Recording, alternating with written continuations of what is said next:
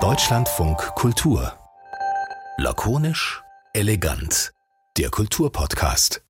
Mit Emily Tumi und mit Elena Gorges. Du, jetzt sind alle Regler offen. Es geht los, es gibt kein Zurück mehr. Fühlst du dich gut? Ich muss sagen, ich finde diesen Moment, ich habe da eine Hassliebe zu. Dieses Adrenalin, was hochschießt. Einerseits ist es natürlich schön und andererseits denke ich, oh mein Gott, jetzt sagst du gleich bestimmt was Dummes oder stellst eine blöde Frage.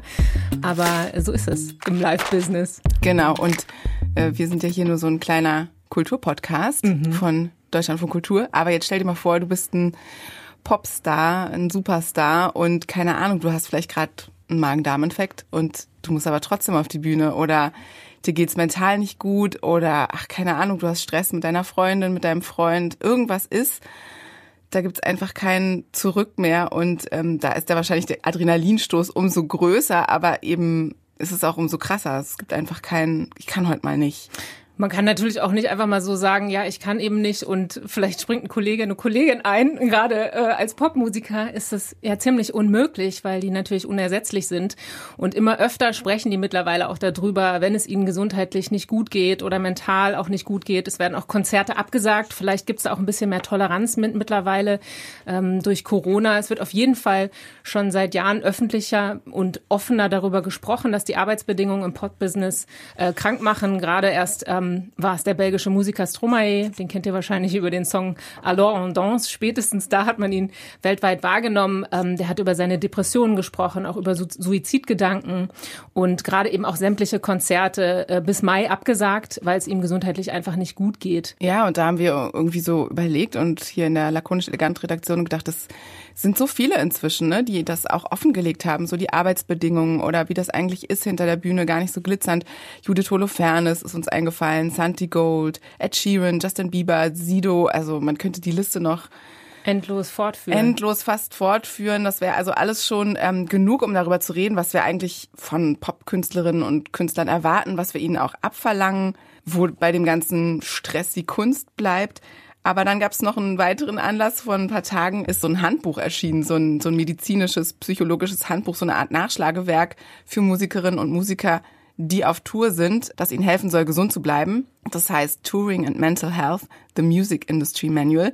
Und daran fand ich besonders interessant, dass es da jetzt offensichtlich zum ersten Mal so eine Art Grundlagenbuch gibt, dass äh, das Popstar-Dasein nicht einfach so als gegeben, also was man da so, ne, man sagt, ja, ist der Lifestyle halt. Gehört Sex, halt dazu, ne, musst du schon irgendwie aushalten. Dann. Schlafmangel und so ist halt Teil des Business und nee, die, da wird alles so aufgelistet und, und auch ähm, Hilfsmöglichkeiten angeboten und ändert sich damit eigentlich überhaupt was? Hat sich durch Corona irgendwas verändert?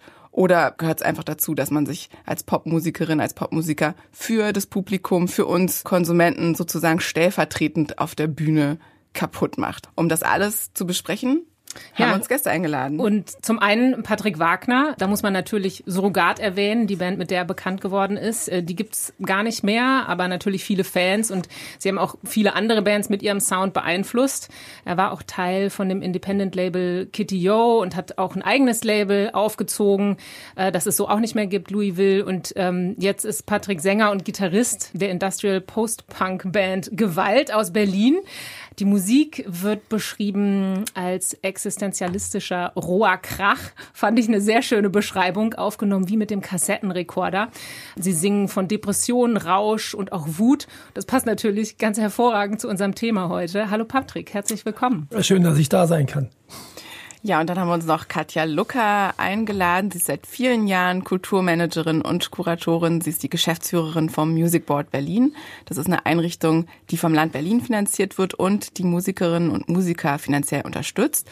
Und sie ist auch damit gleichzeitig die Chefin vom Popkulturfestival und der Fête de la Musique in Berlin und hat daher auch viel mit Booking von Musikerinnen und Musikern zu tun und damit natürlich Einblick in die Arbeitsbedingungen kann da vielleicht auch selbst an der einen oder anderen Schraube drehen und kennt aber bestimmt auch die Zwänge des Business. Sehr schön, dass du da bist, Katja. Hallo.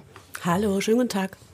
Patrick, mit Gewalt, da wart ihr jetzt gerade beim South by Southwest in Austin, Texas und habt äh, über euren Newsletter einen sehr unterhaltsamen Tourbericht äh, verschickt, äh, in dem ziemlich deutlich eigentlich wird, wie anstrengend so ein Tourleben eigentlich ist. Ne? Also obwohl man ja denkt, hey, cool, ähm, ihr tretet da auf, äh, ihr werdet als deutsche Band wahrgenommen und da dann auch total gehypt.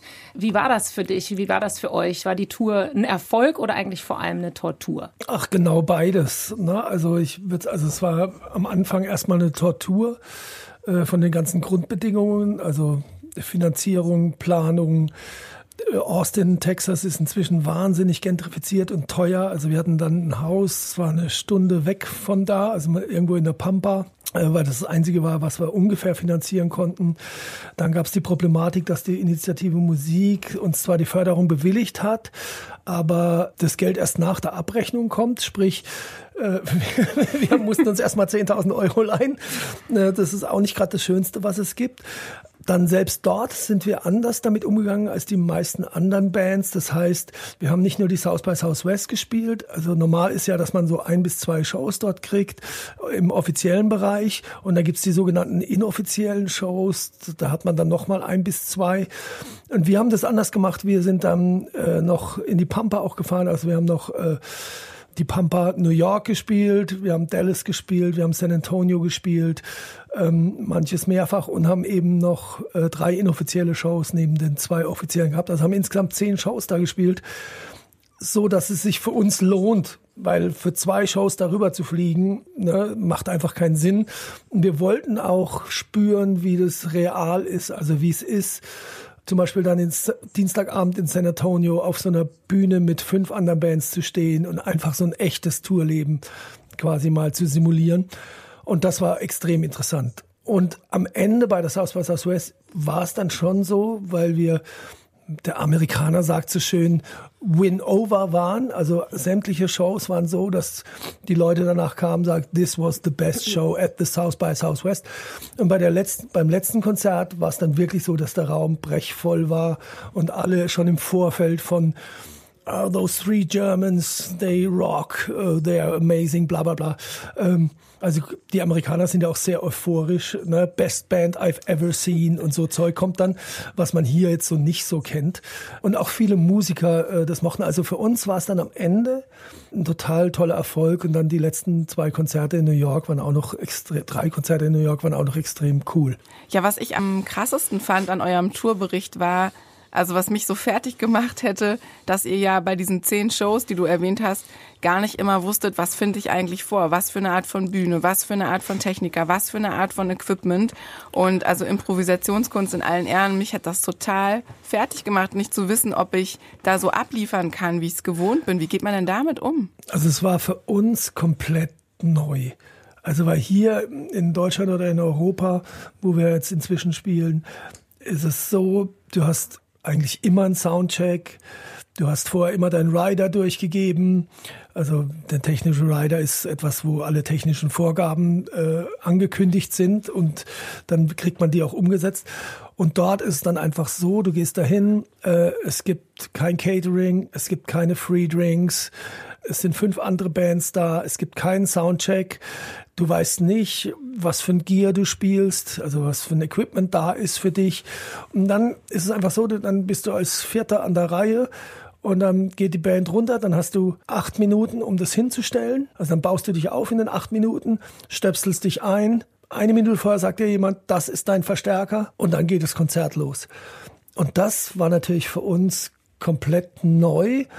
Und ich war auch am Anfang total panisch, aber jetzt nach den zehn Konzerten sind wir, wie man so schön sagt, bulletproof. Also wir konnten alle Konzerte lustigerweise gut spielen. Es hat, wir hatten auch unseren Mischer dabei, das war die beste Entscheidung unseres Lebens. Äh, wir haben immer gut geklungen, auch immer besser geklungen als die anderen Bands. Man darf dabei nicht vergessen, gerade bei South by Southwest ist es so, dass die Mischer, die mischen dann so 18 Shows am Tag, die dort sind, kennen die Bands nicht, ist denen auch egal und zum Beispiel. Und die haben dann wahrscheinlich auch kein Catering gemacht. Nee, nee, alles nur nicht, genau. Free Drinks. Genau. Und dann, und dann ist es einfach so, dass die, dass die einfach zum Beispiel weggehen. Also, Was? Du hast dann, ja, wirklich, also bei White Hills gab es dann irgendwann so ein Problem und die haben dann immer so, äh, mach das und das lauter, mach das und das und wir haben Feedback hier und dann irgendwann guckt er hoch und dann ist der Mischer einfach nicht mehr da. Und das ist normal.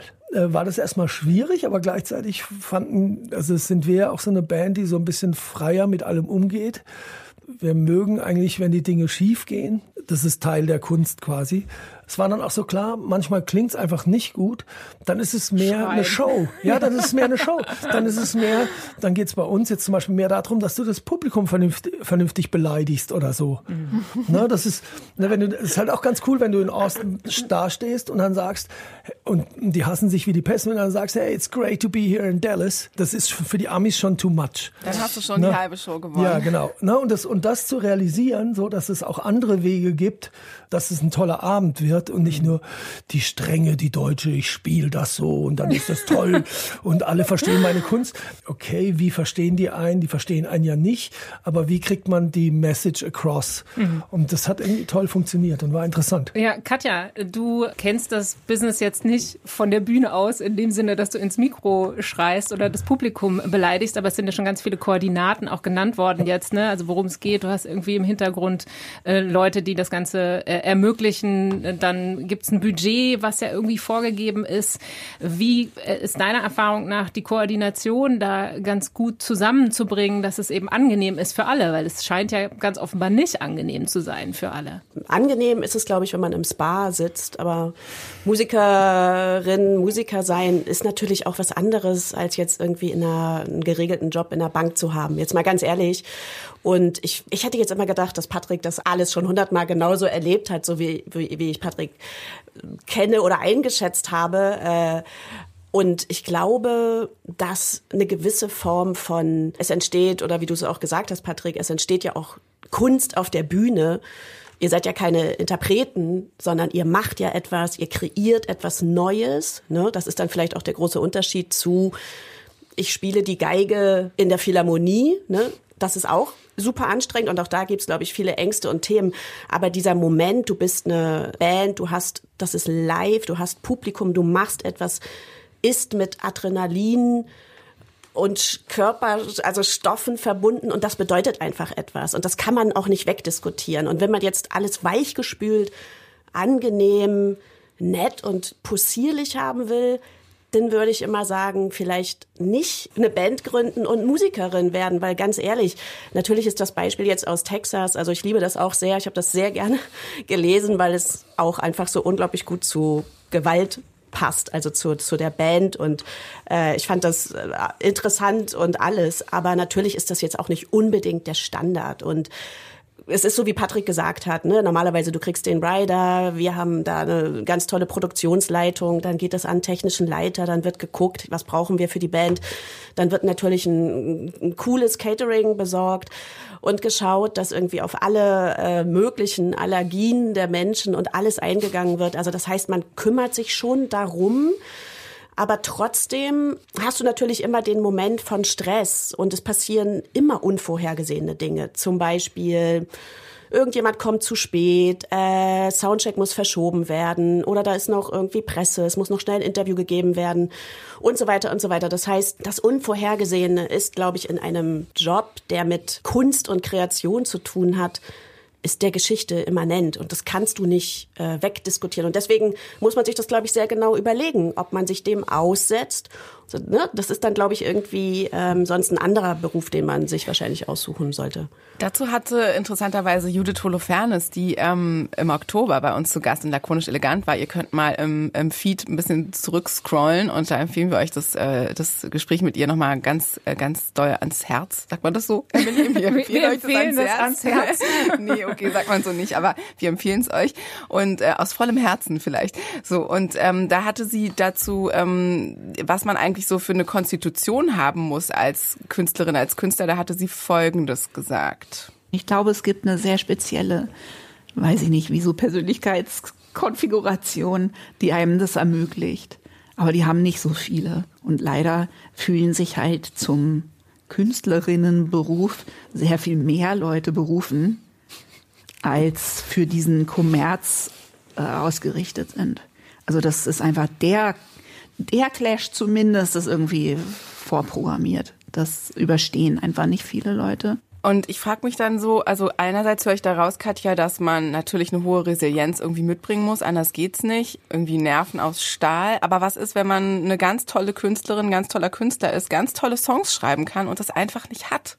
Also genau, ist ja auch nicht so, dass nicht, also auch zu uns kommen Menschen, die durchaus äh, auch mal von Bühnenängsten sprechen oder natürlich haben wir auch erlebt, dass Leute mal etwas absagen. Wir hatten auch letztes Jahr tatsächlich beim Popkulturfestival so als wir ja so ne, eigentlich wieder versucht haben, nach pandemisch alles umzusetzen, gab es auch tatsächlich ein, zwei Absagen, wo uns Leute gesagt haben, sie sind psychisch nicht in der Lage, eine Tour zu spielen und jetzt irgendwie nach Berlin zu reisen und bei Popkultur aufzutreten.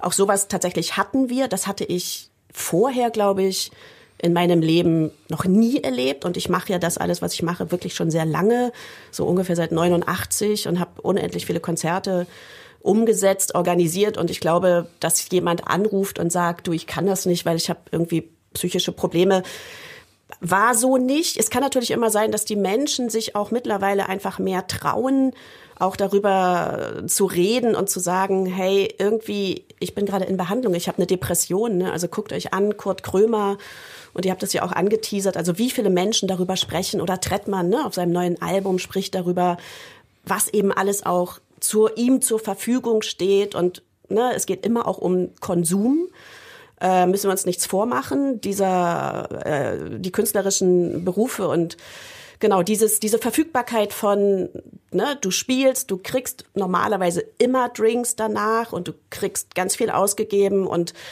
Drogen und alles das äh, und wenig Schlaf und exzessives Leben gehören irgendwie dazu. Ich will das jetzt überhaupt nicht beurteilen, ne? es ist aber einfach eine Tatsache.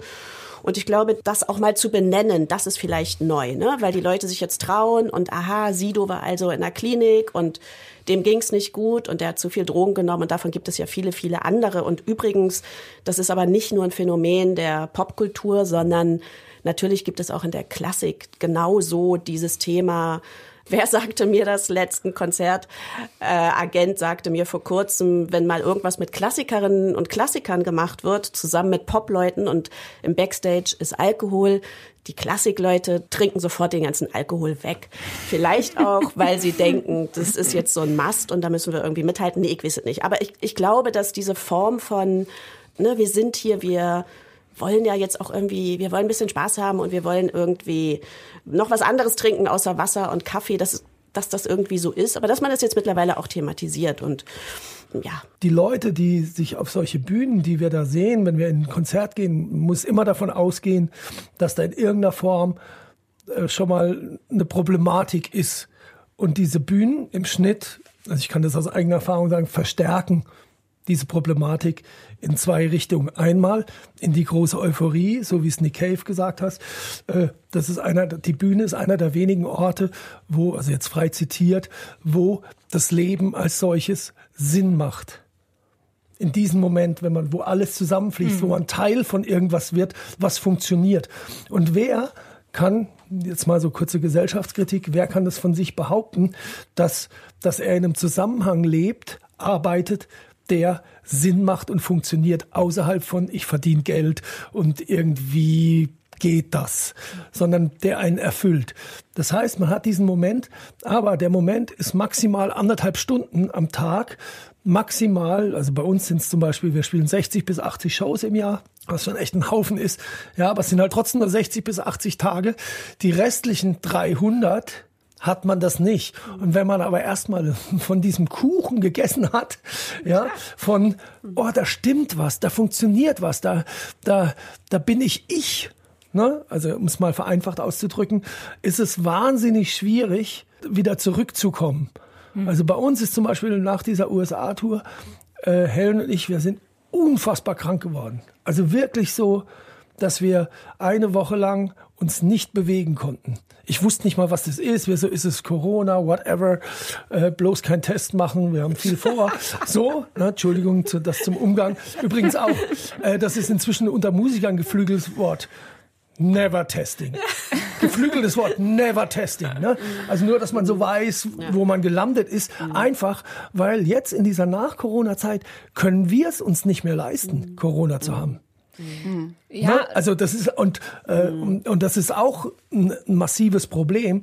Äh, das heißt, äh, wenn du die Konzerte absagst, äh, fehlen dir dann einfach im Jahr 25.000 Euro die, die, du halt irgendwie bräuchtest, zum Beispiel zum Leben, mhm. Essen und Miete zahlen.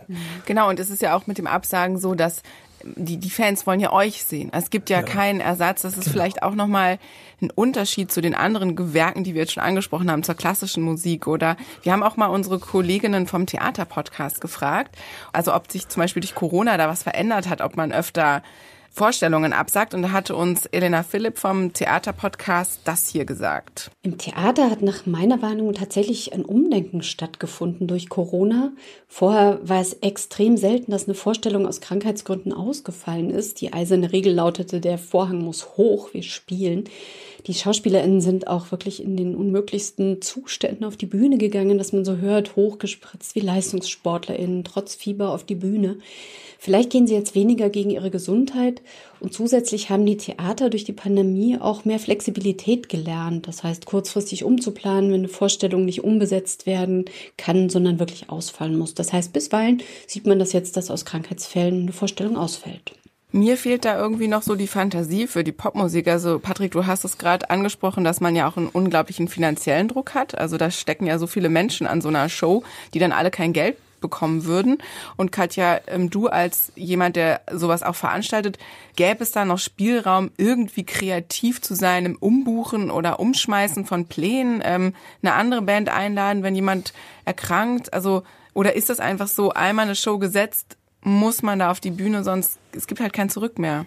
Ja, ich meine, das, das hängt immer von der davon ab, wie viel Vorlauf man hat. Ne? Also wir haben, ich habe auch schon wir haben auch schon mal schnell umbesetzt, ne, wenn, wenn, wenn jemand abgesagt hat. Aber wir kennen alle genug äh, Bands und können auch viele Leute fragen. Und natürlich haben wir das auch schon alle gemacht, ähm, wenn, wenn, wenn eine Absage kam. Wenn jetzt aber natürlich jemand äh, drei Stunden vorher absagt, dann ist das natürlich kaum noch irgendwie regelbar.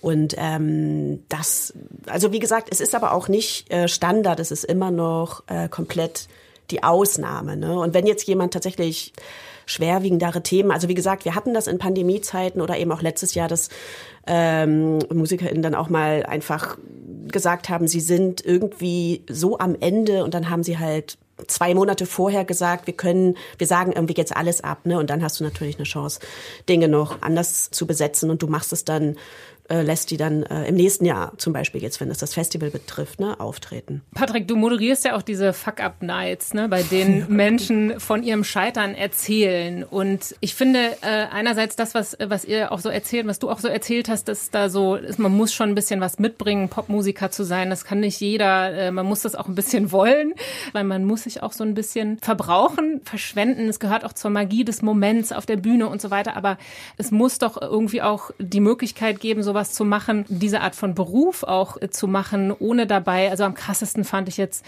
äh, zu hören, dass Santi Gold beispielsweise nach äh, der Geburt von ihren Zwillingen nach vier Monaten schon wieder auf der Bühne stand. Und ich meine, sie ist ja jetzt auch durchaus jemand, die schon sehr viel Geld vermutlich auch damit verdient, mhm. aber offenbar ja nicht genug. Das heißt, äh, um jetzt auf diese Fuck-Up-Nights zu kommen, was ich daran so spannend fand, war, äh, als Punkmusiker und so, da denkt man ja so, naja, das Scheitern gehört für euch auch dazu. Ihr habt das auch so ein bisschen, ne, man kann euch auch mhm. zitieren, er schreibt das auch darüber, aber ist es nicht ein bisschen schwierig, äh, wenn man eben damit auch Geld verdienen will, dann diesen Strukturen so ausgeliefert zu sein und Hast du deswegen auch die Fuck-Up-Nights gemacht, um das mehr noch zu trainieren, das Scheitern? Ja, also das, die, das ist ja wie so ein Korn, so ein buddhistisches, äh, dass man sich immer wieder klar macht, dass es total in Ordnung ist, dass Dinge nicht funktionieren. Ne, dass man das immer wieder für sich neu einräumt und nicht drauf reinfällt, auf dieses höher, schneller, weiter, Perfektion. All das sind Dinge, die, die einen hemmen. Und diesen Raum sich einzuräumen, das ne, das, da, da helfen mir die Fuck-Up-Nights immer, immer wieder und zu merken, wenn ich am Boden bin, kann daraus auch wieder irgendwas Interessantes, Neues entstehen, was einen vielleicht viel weiter bringt, sogar in kommerzieller Hinsicht, als, als immer nur stromlinienförmig den nächsten Schritt zu gehen. Das ist eigentlich, finde ich inzwischen, äh, äh, also ich finde diese disruptiven Gedanken, sagt man dazu, äh, viel interessanter. Wie man so schön sagt, für jede Scheißshow kriegst du irgendwann eine gute Show. Na, das darf man nicht vergessen. Das ist ja auch Santi Gold hat immer wieder Sachen, die nicht funktionieren und äh, auch bei Gewalt so und so. Ne? Also wir haben dann immer wieder mal auch die Show in Erfurt, wo dann 35 Leute rumstehen und man fragt sich, was macht man da eigentlich? Na, aber dafür spielt man dann auch halt mal vor Jack White, vor fünf oder zehntausend Leuten und kriegt dann den Respekt und die Liebe, die man denkt, die einem gebührt. Ich frage mich bei diesem ganzen, also ich kann mir vorstellen, dass dieses ähm, Reden übers Scheitern und auch darüber, dass mal was nicht funktioniert, dass das total befreiend sein kann in so einer Gesellschaft, in der wir leben, wo man immer nur höher, schneller, weiter, ähm, mehr Leistungen bringen soll. Und trotzdem frage ich mich, also es muss ja in den letzten Jahren auch irgendwas total angezogen haben, weil es hat ja vielleicht auch schon mal besser funktioniert in der Popmusik. Und jetzt ist was, glaube ich, dazugekommen ist, ist diese ständige Promotion. Also man muss nicht nur Songs schreiben und irgendjemand kümmert sich dann darum, dass die irgendwie im Radio laufen, sondern das Radio ist ja gar nicht mehr so wichtig, sondern was wichtig ist, sind die sozialen Medien, Instagram, TikTok. Da muss man eigentlich die ganze Zeit mit den Fans in Kontakt treten, Videos drehen, also ganz andere Dinge machen, als die, die man eigentlich mal machen wollte. Und ich frage mich, ähm, Katja, vielleicht jetzt auch aus deiner Sicht, wo bleibt eigentlich die Kunst? Also ist noch genug Zeit für die Kunst? Und Musikjournalisten, die beschweren sich schon seit, ach keine Ahnung, seitdem ich denken kann darüber, dass jetzt das nächste große Ding fehlt.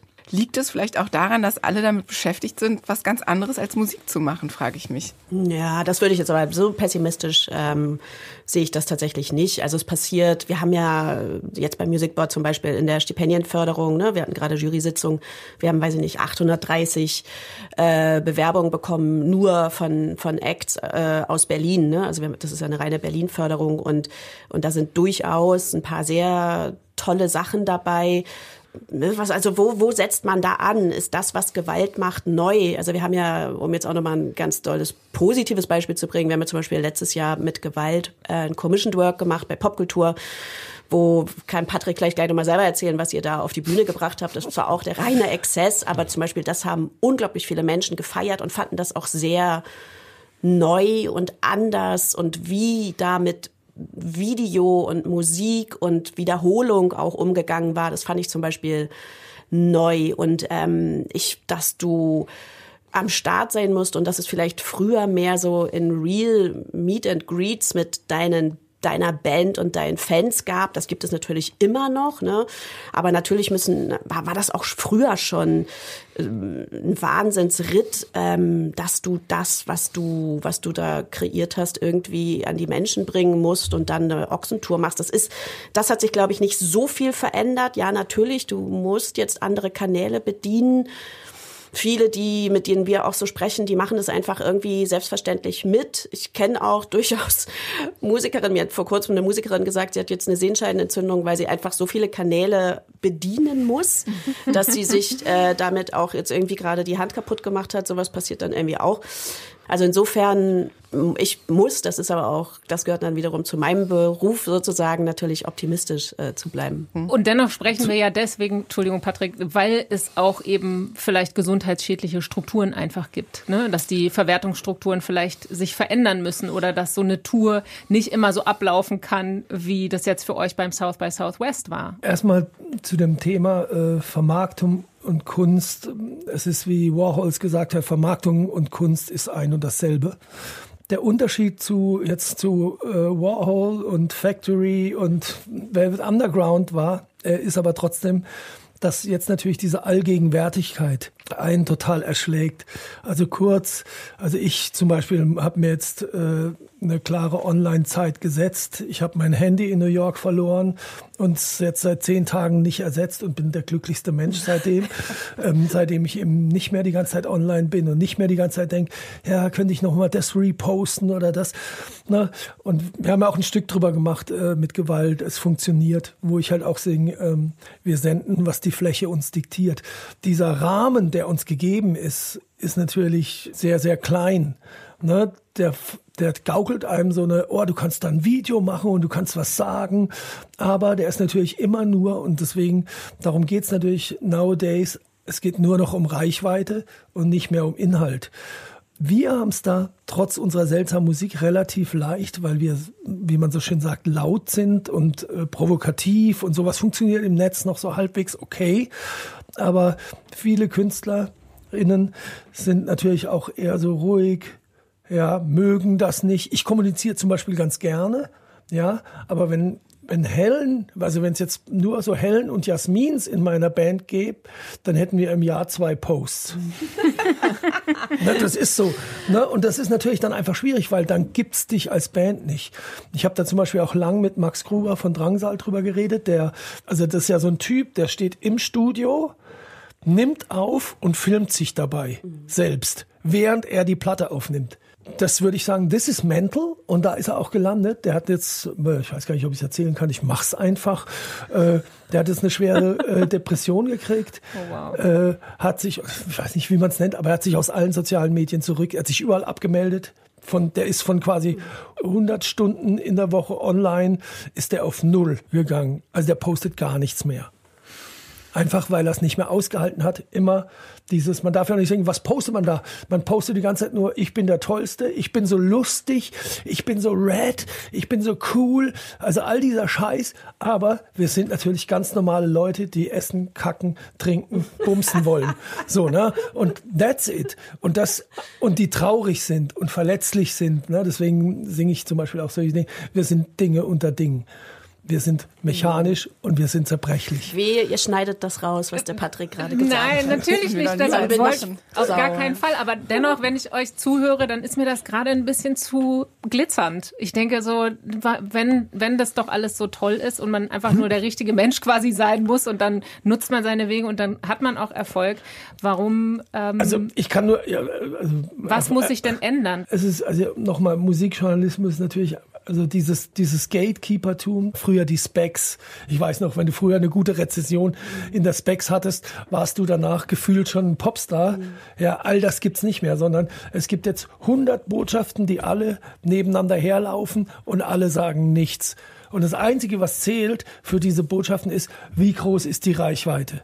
Und das ist natürlich wahnsinnig langweilig. Das finde ich wirklich so total. Und damit muss man als Musiker ja, leben. Ja, ja. Ne, dass, dass man einfach immer ungehört ist, ungefühlt, außer, und da kommen wir jetzt wieder zum Kern, diese Momente auf der Bühne, wo die Leute da sind, die das haben wollen. Mhm. Aber mit Katja haben wir mhm. jetzt ja jemanden da, der ähm, oder die ja an so einer Quelle sitzt, die da so ein bisschen gegensteuern kann. Also da frage ich mich, ist dieses System, Do it, Katja.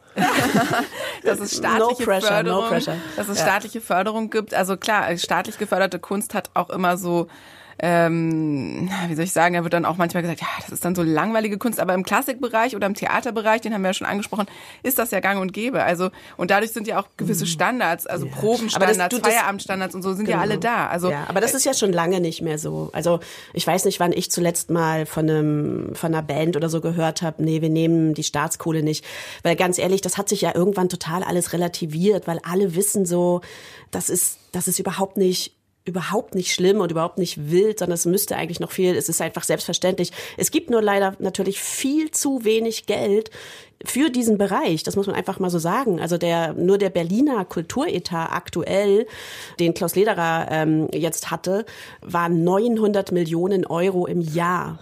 Nur mal so. Für die gesamte Kultur. Und das Music Board ist einfach so ein Müh klein an dem, was wir da bekommen und was wir eben weitergeben können. Und die Initiative Musik ist natürlich, um jetzt mal eine Bundeseinrichtung zu nennen, also hat natürlich verglichen mehr, aber im, im Bundeshaushalt insgesamt natürlich auch sehr wenig. Das heißt, diese Bereiche sind immer noch ähm, nicht so unterstützt ne, mit Steuergeldern, wie sie es eigentlich bräuchten und verdient äh, hätten. Aber sagen wir mal so, was heißt Gegensteuern? Also ich finde und ich glaube, dass dass das Thema wir ne, wir wir achten aufeinander und wir sind wertschätzend und wenn wenn eben zu uns eine Musikerin kommt, ein Musiker und sagt so, hey, sag mal, wir haben da übrigens die und die Probleme, habt ihr eigentlich irgendwie eine Idee, wie ich damit umgehen könnte, dass ich Bühnenangst habe, depressiv bin? Oder oder oder, dann ähm, versucht man natürlich auch zu helfen. Und an der einen oder anderen Stelle passiert sowas auch mal.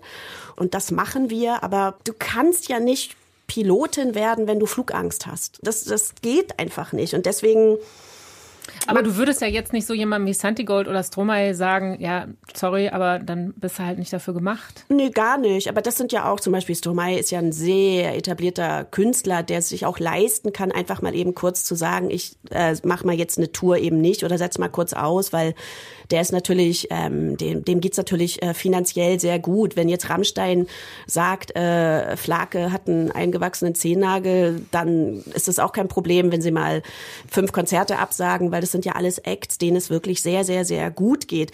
Nur, also wie gesagt, ich würde niemals jemandem sagen, ne, also nicht, dass ihr mich jetzt falsch versteht, ich würde niemals sagen, jetzt stell dich doch nicht so an, Never ever, weil ich finde, jeder Mensch muss für sich alles ernst nehmen, was ihn betrifft und was sozusagen mentale Gesundheit, körperliche Gesundheit oder eben auch Krankheit bedeutet. Und wenn man sich an irgendeiner Stelle schlecht fühlt oder einen Burnout hat oder was auch immer, natürlich muss man es behandeln lassen und äh, depressiv sein ist eine Krankheit und du gehst ja auch mit äh, mit einer Grippe zum Arzt unter Umständen und musst es auch tun, wenn du depressiv bist, weil es sonst einfach sehr schwerwiegende schlimme Folgen haben kann. Also das ist doch ganz klar und dass Leute auf sich achten und sagen, ich muss jetzt vielleicht auch mal eine Alkohol und Drogen, äh, muss diesen Konsum einschränken oder beenden, weil es sonst einfach mein Leben zerstört.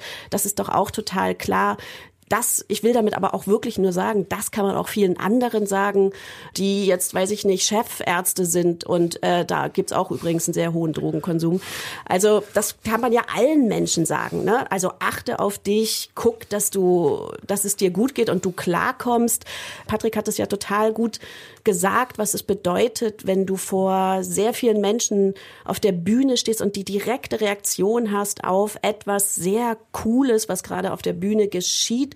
Und das, diesen Moment haben wir ja alle mal, diesen Gänsehautmoment haben wir alle mal erlebt, als Publikum mindestens, was das wirklich bedeutet und was dafür Funken in der Luft sind und was dafür wahnsinnige Dinge in deinem Hirn passieren und deinen neuronalen Netzwerken, wenn sowas mega Geiles auf einmal auf der Bühne geschieht. Und das hoffe ich überwiegt dann auch, oder? Also das muss überwiegen. Ich kann dazu auch noch was aus der Gewalterfahrung sagen. Ich habe ja zwölf Jahre lang gar keine Musik gemacht, also nach Surrogat. Ich habe das einfach so wie von mir abgeschnitten, als hätte es nie gegeben. Also ich war einfach zwölf Jahre lang. Ich habe keine Gitarre in die Hand genommen. Ich habe keinen einzigen Text geschrieben. Es war wie, ich habe das einfach gelöscht.